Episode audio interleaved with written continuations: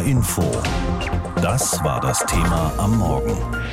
Corona, Krieg und Inflation. Die Aussicht auf einen heißen Protestherbst. Es kann einem schon mal kalt ums Herz werden, wenn man den eisigen Wind spürt, der sich auf der einen oder anderen Protestkundgebung an Stimmung breit macht. Ist das ein Trend, der zum Winter wohl noch mal anzieht, wenn es dann auch spürbar kälter wird in den Wohnzimmern? Es ist Sommer eine gute Zeit, um sich zu erholen. Das war Olaf Scholz ganz entspannt im Videopodcast vor zwei Wochen. Wenig später steht der Bundeskanzler im Städtchen Neuruppin in Brandenburg. Lügner! Lügner! Olaf Scholz merkt, viel Erholung ist da nicht. Ich freue mich über alle diejenigen, die gekommen sind, um zuzuhören, zu diskutieren, ihre Meinung zu sagen. Und natürlich gibt es, wie es in der Demokratie so der Fall ist, auch viele, die kommen, um laut zu rufen. Guten Tag auch an Sie. Was als Bürgerdialog angekündigt war, geht im Wutgebrüll unter. Und AfD-Chef Tino Kropalla sagt voraus: Der Winter wird sicherlich ein heißer, aber nicht in den Wohnzimmern. Drinnen frieren, draußen protestieren. Ist das die Aussicht für die kommenden Monate? Die Linke jedenfalls ruft ebenfalls zu Demos auf. Parteichefin Janine Wissler. Mir ist wichtig, dass wir jetzt anfangen, Proteste zu organisieren, weil der Unmut in der Bevölkerung da ist und weil wir Druck machen müssen auf die Bundesregierung, dass es eine Entlastung gibt für breite Teile der Bevölkerung. Die merken ganz praktisch, alles wird teurer, vor allem Gas. Viele stellen sich um. Laut ARD Deutschland Trend sparen 70 Prozent bereits bei der Energie. Jeder zweite geht seltener in Restaurant oder Kino. Über 40 Prozent kaufen weniger ein oder sparen beim Urlaub. Und dennoch scheinen die die meisten bereit, die Folgen des Ukraine-Kriegs zu tragen. Beim ZDF-Politbarometer gaben 71 Prozent an, ja, ich bin weiter dafür, die Ukraine zu unterstützen, zum Beispiel durch Sanktionen gegen Russland, auch wenn dadurch bei uns die Energiepreise steigen. Aber das muss ja nicht immer so bleiben, sagt AfD-Chef Kropalla. Im Dezember oder im November flattern die Heizkostenabrechnungen in die Wohnzimmer der Bürger. Und dann werden wir mal sehen, wie dann die Zustimmung zu diesen Sanktionen noch ist. Denn die Gaskrise wird wohl eher eine Gaspreiskrise sein. Dass Menschen frieren, Betriebe dicht machen müssen, dürfte weniger das Problem werden, versichert Olaf Scholz. Wegen der Weltmarktlage ist es vielleicht etwas teuer, Gas zu beschaffen, aber wir werden immer genug kriegen. Das Speichern von Gas geht voran. Das Etappenziel für Anfang September wurde schon einen halben Monat früher erreicht. Zwei Flüssiggasterminals an der Nordsee sollen noch diesen Winter fertig sein. Vorverträge für eine Vollauslastung mit Gaslieferungen für über ein Jahr gibt es auch schon, teilte Wirtschaftsminister Robert Habeck mit. Bleibt die Frage, wie viel wird dieses Gas uns alle kosten und wie wird denen geholfen, die sich das nicht leisten können. Die Oppositionsparteien fordern Entlastungen, die Ampelparteien versprechen sie, streiten aber über den richtigen Weg. Und der Kanzler bleibt vage, wiederholt sein Mantra. Wenn wir zusammenhalten, dann werden wir das schaffen. You'll never walk alone. Corona-Krieg und Inflation, die Aussicht auf einen heißen Protestherbst. Das ist das Thema heute Morgen hier in H-Info. Wie die Ausgangslage aussieht, darum hat sich Andreas Reuter in unserem Hauptstadtstudio gekümmert. Die Linke und die AfD haben schon zu Protesten aufgerufen. Auch die Querdenkerszene bereitet sich auch für den Herbst auf Demonstrationen gegen die Preissteigerungen vor. Darüber habe ich vor der Sendung mit Ricardo Kaufer gesprochen. Er ist Politikwissenschaftler und politischer Soziologe an der Uni Greifswald. Und von ihm wollte ich wissen, welche Dimensionen seiner Ansicht nach rechte und linke Proteste annehmen könnten. Also bei den Dimensionen möglicher Proteste würde ich erstens auf die Formen des Protests und zweitens auf die Argumente der Protestierenden schauen. Hinsichtlich der Protestformen ähm, ist anzunehmen, dass es gewerkschaftliche Kampagnen zur Abwehr der Inflation und gegen Reallohnsenkungen geben wird. Dabei werden die Gewerkschaften auf Streiks und äh, die Verbindung mit weiteren außerinstitutionellen Aktionsformen setzen.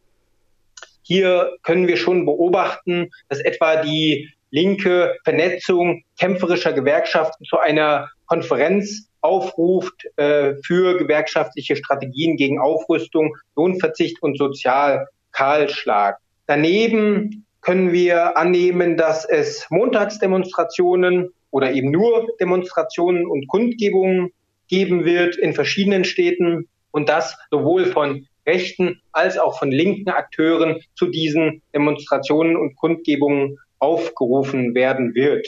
Hm, da können wir schon beobachten, dass in verschiedenen Städten etwa von linker Seite unter Mottos wie Menschen über Profite hoch die Solidarität mobilisiert wird oder eben von rechten Akteuren wie etwa der Dritte Weg, der schon eine Demonstration angemeldet hat äh, unter dem Motto, das System ist die Krise. Jetzt haben wir ja rechts und links angesprochen und ähm, dann haben wir noch die Querdenker. Das ist ein breites politisches Spektrum, in dem die Mitte fehlt. Könnte die Ihrer Ansicht nach von den genannten Gruppen mobilisiert werden zu Massenprotesten oder gehen die Deutschen eigentlich nicht so leicht auf die Straße dann? Also die Mobilisierbarkeit hängt von der Einbindung in mobilisierungsfördernde Netzwerke ab von der individuellen Bildung, vom Vertrauen auch in die politischen Institutionen vom Interesse an Politik, von der gefühlten Verschlechterung der eigenen Lage. Und wenn diese Voraussetzungen einigermaßen ausgeprägt sind und darüber hinaus bekannte Freunde oder Familie äh, zur Teilnahme an Protestaktionen oder Demonstrationen äh, aufrufen oder dafür sprechen, dann äh, lassen sich auch äh, möglicherweise, wenn sich die Lage verschärft, Menschen mobilisieren, die bisher nicht aktiv waren. Was man insgesamt zur Protestbeteiligung sagen kann, ist, dass wir eine Normalisierung beobachten können, also in Deutschland etwa, und dass eben verschiedene Protestanlässe, nicht mehr nur linke Proteste, sondern, wir haben es angesprochen, auch rechte und neonationalistische äh, Proteste stattfinden und dementsprechend auch die Trägerinnenschaft heterogener wird. Jetzt haben wir ja festgestellt beim letzten Mal zu, bei den Corona-Protesten, da sind durchaus auch Menschen äh, mitgegangen auf diese, auf diese Proteste, die sich haben instrumentalisieren lassen. Ähm, und das hat ja schon mal geklappt. Äh, die Sorge, dass sich Menschen instrumentalisieren lassen, ist also sicherlich groß in der Politik, denn am Ende stand äh, damals eine Machtergreifung. Was glauben Sie,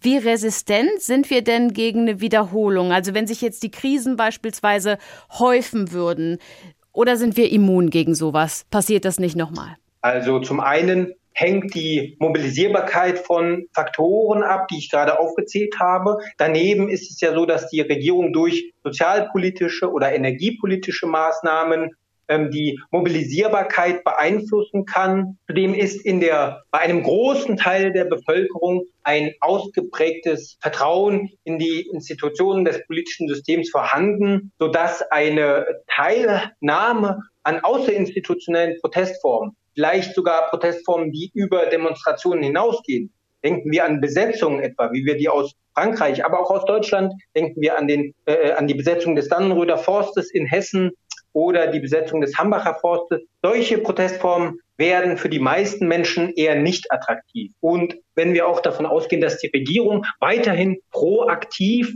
ähm, kommuniziert und agiert, dann lässt sich mit Sicherheit so meine Prognose äh, die Mobilisierbarkeit eindämmen. Wenn jetzt schon etliche Politiker vor so einem Protestherbst warnen, dann fragt man sich eigentlich ja, warum tun die das? Haben die äh, kein Vertrauen in ihre eigenen Maßnahmen? Ist es am Ende nicht sogar eine selbsterfüllende Prophezeiung? Sehen Sie diese Gefahr auch? Also wir können annehmen, und das ist ja, ich habe das schon angeführt, dass ähm, Demonstrationen bereits angemeldet wurden und durchgeführt wurden. Sicher ist, dass es zu Protest kommen wird, aber wir sollten nicht davon ausgehen, dass die Regierungskommunikation Regierung oder die Warnungen von Parlamentarierinnen der Anlass dafür sind. Vielmehr müssen wir davon ausgehen, dass politische Aktivistinnen oder Bewegungsunternehmerinnen, aber auch Mitglieder von Parteien und Gewerkschaften diese Krisensituation, und das kennen wir aus anderen Krisen auch, nutzen, um die eigenen Themen und ideologischen Präferenzen auf der öffentlichen Agenda zu positionieren. Das heißt, hier wird sozusagen diese Gelegenheit genutzt,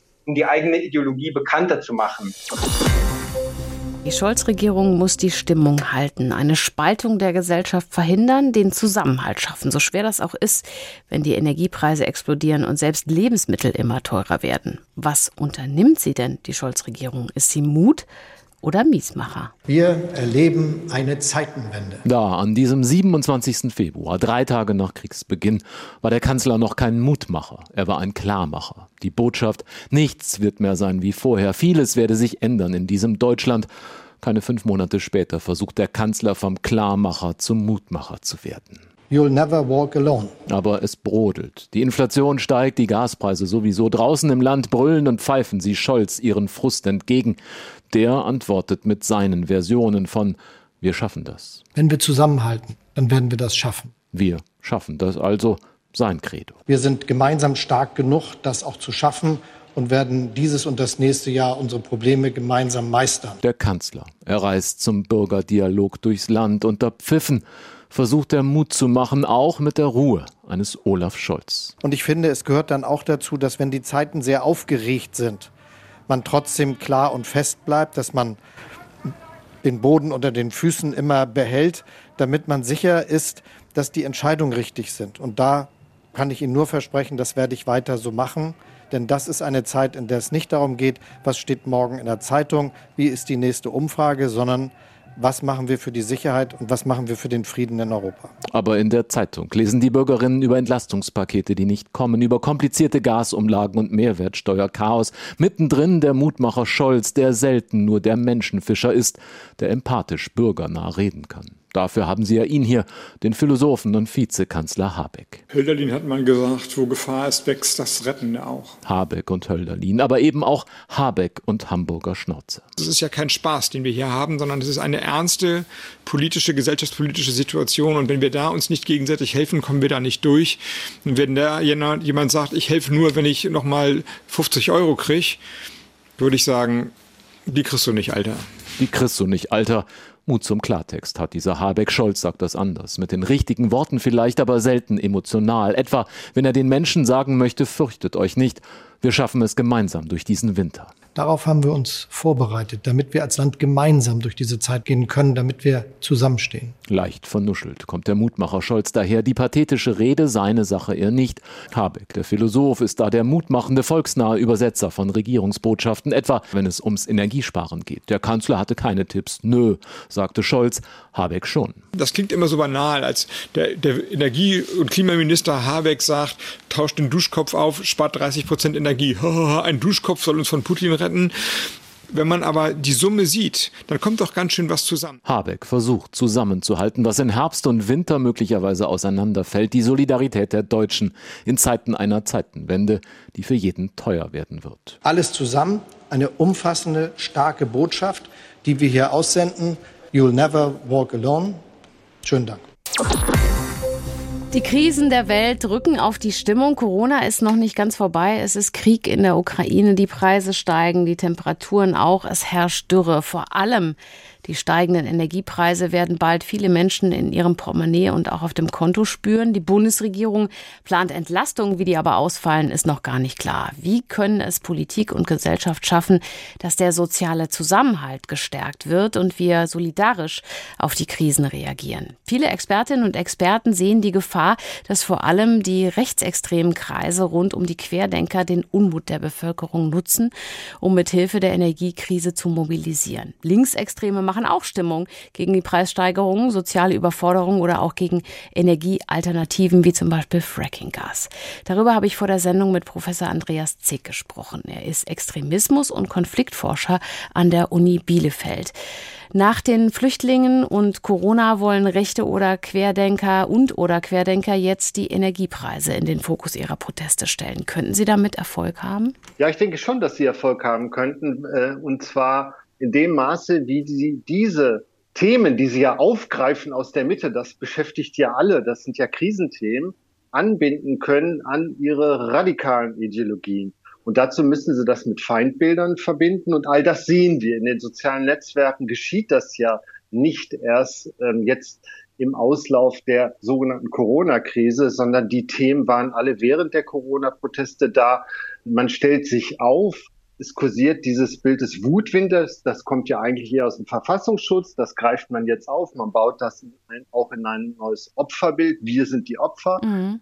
Ähm, insgesamt nimmt man solche Themen auf und dockt sie dann an Verschwörungsmythen und an auch an ähm, Themen wie Wir sind das Volk, Widerstand. Das ist so ein verbindendes Thema und diese neuen Politiken eignen sich auch dazu, den Widerstandsmythos nochmal hochzufahren.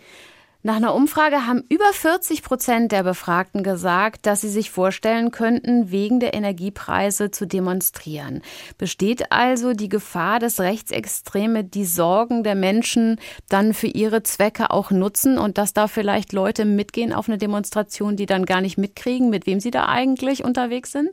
Ja, das, diese Gefahr besteht. Da wiederholt sich etwas, was wir bei den Corona-Protesten gesehen haben. Das wird sich jetzt wiederholen. Und was wir sehen mussten, ist, in den letzten drei Jahren ist die Gewaltbereitschaft insgesamt gestiegen. Das heißt, auch während der Proteste Gewalt gegen Ordnungskräfte, die Hasskampagnen. Wir werden auch wieder sehen, dass das sogenannte System angegriffen wird, die Regierung angegriffen wird.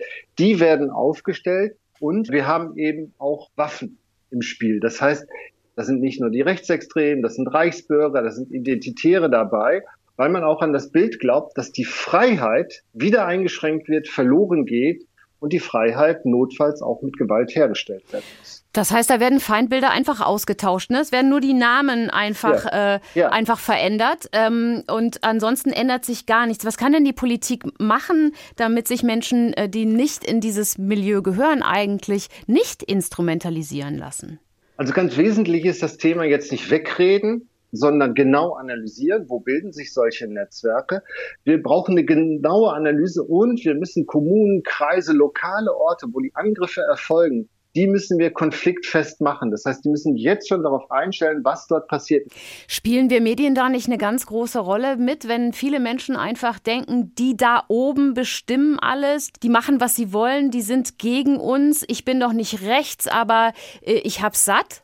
Ja, natürlich spielen die Medien eine große Rolle. Die Medien werden aber auch angegriffen. Medien sind ja mittlerweile auch im Feindbild des Populismus und des Extremismus sowieso.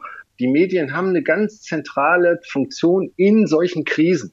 Sie informieren und sie gehören zur Grundversorgung von Bürgerinnen und Bürgern. Wir haben jetzt das Problem, dass wenn sie in die Proteste hineingehen, die Wahrscheinlichkeit der Angriffe unglaublich angestiegen ist. Und insofern ist das eine verrückte Lage, weil Medien berichterstatten ja dann selber Schutz brauchen, was in einer Demokratie nicht sein sollte. Medien können viel erklären. Deswegen haben wir ja auch in Europa die Diskussion, sind wir hinreichend gut versorgt mit Medien? Es gibt ja viele Gebiete, äh, da ähm, betreiben Populisten und Extremisten die Medienberichterstattung und haben dort die Hoheit übernommen.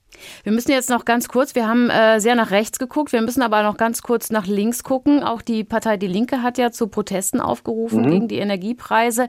Haben Rechte und Linke äh, etwa das gleiche Ziel oder was unterscheidet die beiden Gruppen? Auch linke Gruppen wie Extinction Rebellion äh, nehmen ja Nötigungen in Kauf, zum Beispiel, wenn sie demonstrieren. Ja, sie provozieren, die Linke springt auf verrückterweise, zynischerweise könnte das dazu führen, dass die Linke nun die Montagsdemonstrationen, die eigentlich jetzt die letzten Jahre von rechts beherrscht wurde, auf einmal äh, nicht mehr so dominant im rechten Spektrum macht. Der Unterschied sind die Hasskampagnen und die Feindbilder. Wir sehen im Linksextremismus nicht gezielte Hasskampagnen. Wir sehen dort auch Gewalt, die ist zum Teil aber sehr erlebnisorientiert, das sehen wir immer wieder. Aber der Unterschied ist, die, das Ausmaß der Delegitimierung des Staates, der Demokratie und das Ausmaß, in dem Hasskampagnen gefahren werden. Und die Linke ist auch nicht so stark im Internet, im Anbieten von alternativen äh, Medien und vollkommenen Parallelgesellschaften, wo eine eigene Medienversorgung ist, eine eigene Ideologieversorgung. Also da ist die äh, Rechte viel stärker professioneller aufgestellt und kaum vergleichbar. HR Info. Das Thema. Wer es hört, hat mehr zu sagen.